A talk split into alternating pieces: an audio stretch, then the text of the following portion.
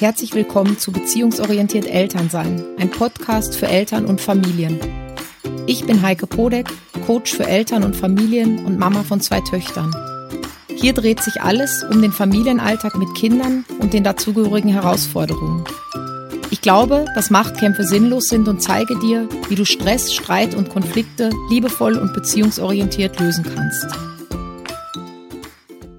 Herzlich willkommen zu einer neuen Podcast-Folge hier bei Beziehungsorientiert, der Podcast für Eltern.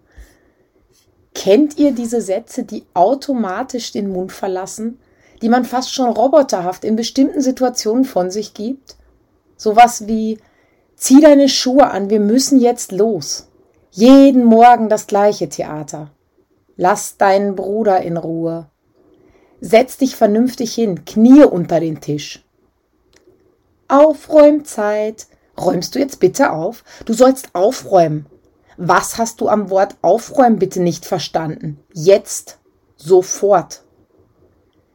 Wenn du deine Zähne nicht putzt, dann haben wir jetzt keine Lesezeit mehr. Ich zähle bis drei. Eins, zwei, ja, kaum hat man einen Satz gesagt, kommt auch schon der nächste, wie automatisch. Irgendwie so eine Endlosschleife.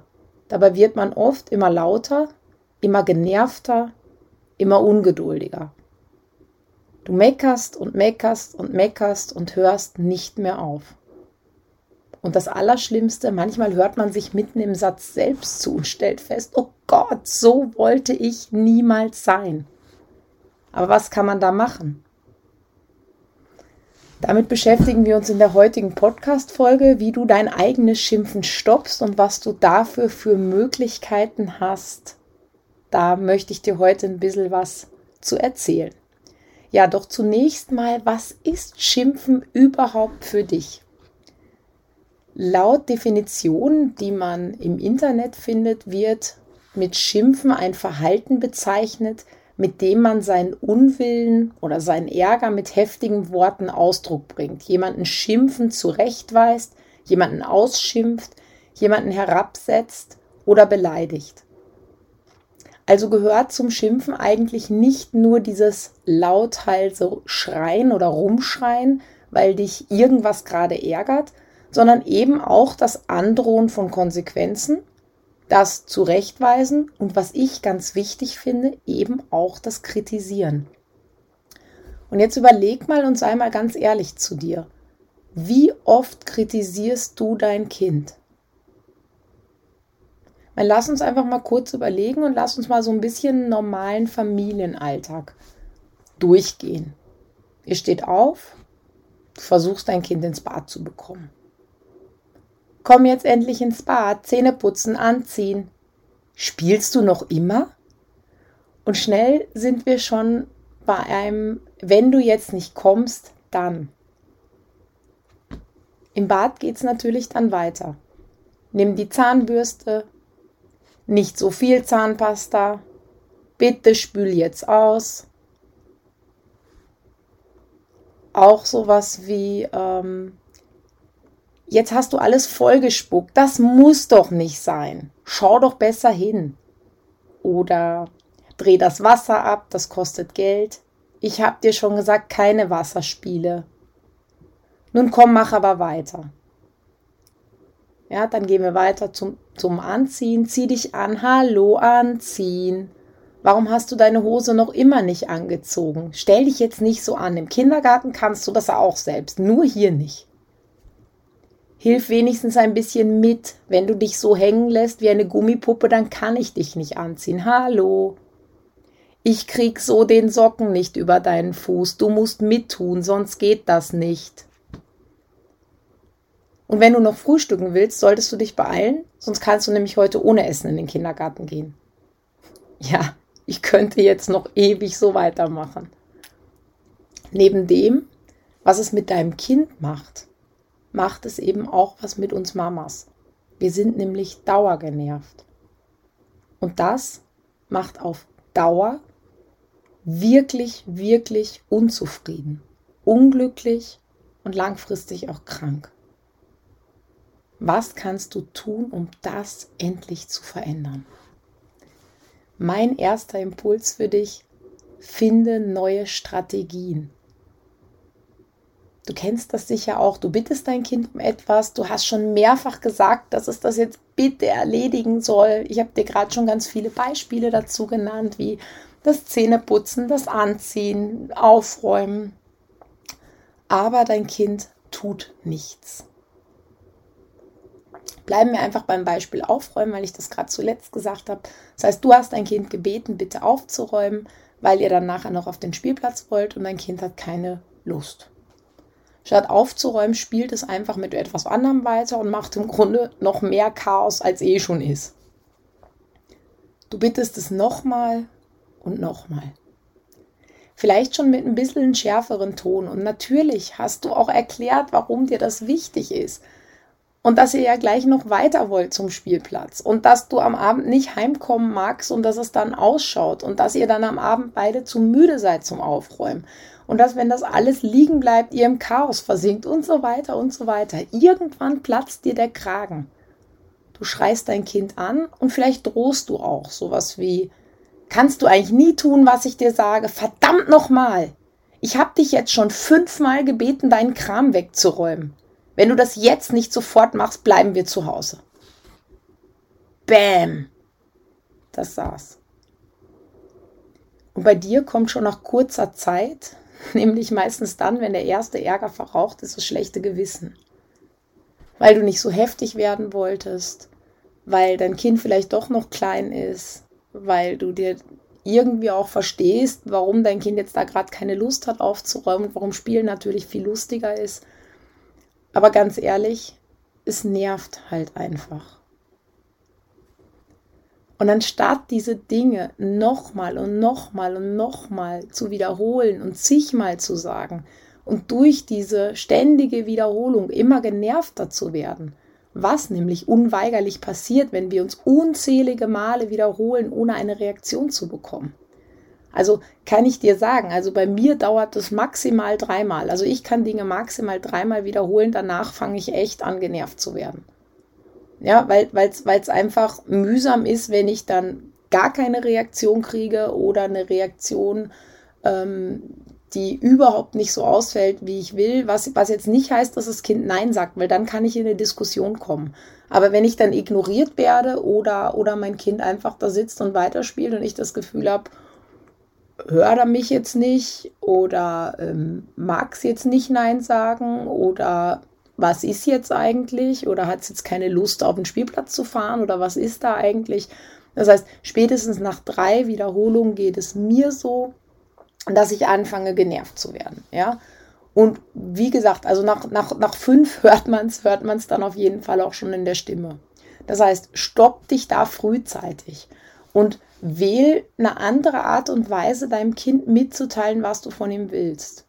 Weil das Ding ist, mehr des Gleichen funktioniert in diesem Fall nicht. Das hast du schon ausprobiert. Das hast du schon ganz oft ausprobiert. Das machst du eigentlich immer wieder. Das wiederholst du immer wieder. Außer das Einzige, was halt gut funktioniert dabei, ist, dass es dich noch mehr genervt macht. Ja, das heißt, das ist was, worauf du dich verlassen kannst. Es macht dich auf jeden Fall immer genervter aber bei deinem Kind passiert selten was. Und dann kommt dieses, dass wir dann, dass wir immer genervter, immer genervter, immer genervter, immer genervter werden. Irgendwann haut es voll aus uns raus und wir schreien halt unser Kind an und dann denken wir, oh, es funktioniert ja erst, wenn, wenn wir richtig laut werden, weil sich das Kind einfach erschreckt, weil es sich nicht auskennt. Aber das ist ja nicht das, was du willst. Deshalb stopp dich wirklich früher und probier da schon was anderes aus. Achte mal in den Situationen, in denen es gut funktioniert, das heißt, wo es, wo es leicht und einfach geht, wo du merkst, hey, mein Kind kooperiert gerade und ich habe hab mein Kind um was gebeten und das macht's einfach. Ähm, achte da mal drauf, wie du dein Kind angesprochen hast, was du gesagt hast und ver ver verwende eher diese Art der Kommunikation öfter. Oder wähle halt, wie gesagt, in den Situationen selber einfach was anderes. Ja, das heißt, probier neue Sachen aus. Mehr desselben führt unweigerlich zu mehr desselben, also zu mehr Genervtheit, zu mehr Stress, zu mehr Streit und zu mehr Konflikten. Genau. Impuls Nummer zwei für dich. achte auf deinen inneren Zustand. Stell dir mal folgende Situation vor.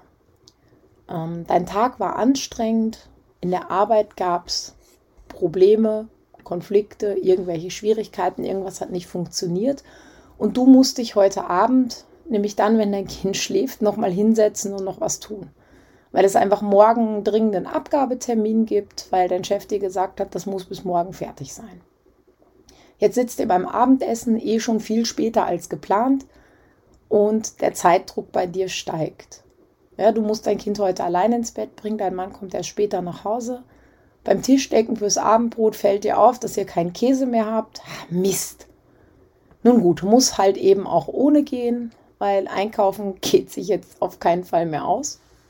Und endlich sitzt ihr am Abendbrottisch und esst und dann passiert es. Dein Kind schmeißt sein Glas um. Es zerspringt und das Wasser läuft über den gesamten Tisch, über die Hose deines Kindes, gerade frisch angezogen natürlich, also Klassiker. Die Hose ist patschnass, tropft auf den Boden, das Wasser. Ja, es hat gerade noch gefehlt, es platzt aus dir raus. Verdammt! Kannst du nicht aufpassen? Du bist echt zu blöd zum Trinken. Ja. Und jetzt stell dir die gleiche Situation nochmal ganz anders vor. Du hattest einen fantastischen Tag. Ihr wart am Nachmittag bei strahlendem Sonnenschein unterwegs und hattet gemeinsam jede Menge Spaß. Es war so richtig lustig, gell? Ihr habt eine Freundin getroffen mit ihrem Kind und die Kleinen haben miteinander gespielt und es war total harmonisch und nett und auch ihr Großen konntet mal wieder richtig quatschen. Zu Hause angekommen, deckst du den Tisch, dein Kind ist irgendwie noch so fröhlich, dass es dir dabei hilft. Und weil ihr noch genug Zeit habt, könnt ihr heute ganz entspannt sitzen und essen. Könnt noch mal ein bisschen erzählen, was euch gefallen hat. Und als ihr gerade deinem Mann von dem tollen Nachmittag erzählt, passiert es. Dein Kind schmeißt sein Wasserglas um. Merkst du den Unterschied? In der zweiten Situation hast du vermutlich einfach einen Lappen, holst den, wischst das Wasser auf, sagst, komm, ist nicht so schlimm, bittest dein Kind je nach Alter, ja, vielleicht auch selber das Wasser aufzuwischen. Und wenn du noch genauer nachdenkst, kennst du das ja auch in vielen anderen Situationen. Das heißt, wenn es dir gut geht, du innerlich entspannt bist, kannst du mit vielen Missgeschicken, mit vielen Verhaltensweisen, mit Verweigerung deiner Kinder, mit, ich sage jetzt mal bei den größeren, vielleicht patzigen Antworten viel besser umgehen. Dann musst du nicht schimpfen und schreien. Oder? Also zumindest weiß ich das, ich weiß das einerseits von mir und ich weiß das natürlich auch von vielen ähm, Klienten, mit denen ich spreche, die auch immer sagen, naja, wenn ich total relaxed bin und wenn es mir gut geht, dann ist das alles kein Problem. Aber wenn, wenn ich schon irgendwie genervt bin, dann wird es echt schwieriger. Deshalb schau auf deinen inneren Zustand und kümmere dich darum, dass du entspannt und glücklich bist. So kannst du eine Menge Schimpfen in eurem Alltag vermeiden, weil es liegt immer in deiner Verantwortung, wie du mit der Situation umgehst. Ja, und dann kommen wir zu Impuls Nummer drei. Kümmere dich im Akutzustand um dich. Und vielleicht kommt dir auch diese Situation bekannt vor. Dein Kind tut immer wieder das Gleiche. Du hast das Gefühl, es gibt irgendwie keinen Lerneffekt, obwohl du noch nie gesagt hast, ja, obwohl dein Kind weiß, wie sehr dich das stört, obwohl du es schon zigmal erklärt hast. Und es nervt einfach, auch weil du langsam das Gefühl hast, es ist wirklich gegen dich gerichtet. Denn warum solltest du sonst immer und immer wieder sagen müssen, dass du ein bestimmtes Verhalten nicht willst? Und auch da reicht es dir irgendwann und du schießt dein Kind an. Vielleicht mit sowas wie, bah, du bist echt zu blöd dazu, ich habe schon oft gesagt, kapierst du das einfach nicht? Deine Verzweiflung ist deutlich zu hören, auch die Müdigkeit, immer und immer wieder zu erklären, dein Kind davon abzuhalten, immer und immer wieder bei quasi Null anzufangen. Gerade in diesen Situationen kann es hilfreich sein, dich erstmal um deinen eigenen Zustand zu kümmern. Das ist deshalb so wichtig, um deine Nerven zu beruhigen. Das heißt, dass du runterfährst und wieder in Balance kommst. Und das kannst du deinem Kind auch genau so sagen. Mich nervt das gerade total, was du da tust. Und bevor ich dich jetzt anmeckere und bevor das irgendwie hier eskaliert, kümmere ich mich erstmal um mich. Und dann kannst du losgehen und dann kannst du dir ein Glas Wasser trinken, dann kannst du durchatmen, dann kannst du ein bisschen zählen, was auch immer dich gerade am besten runterbringt und was dir am besten hilft.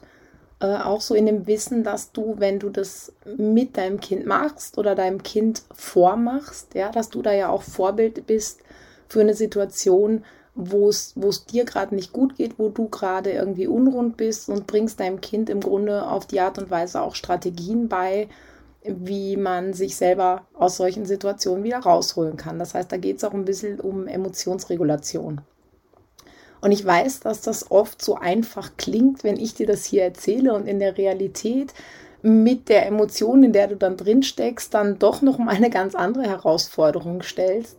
Doch das, was ich auch weiß, ist, es ist zu schaffen, auch für dich.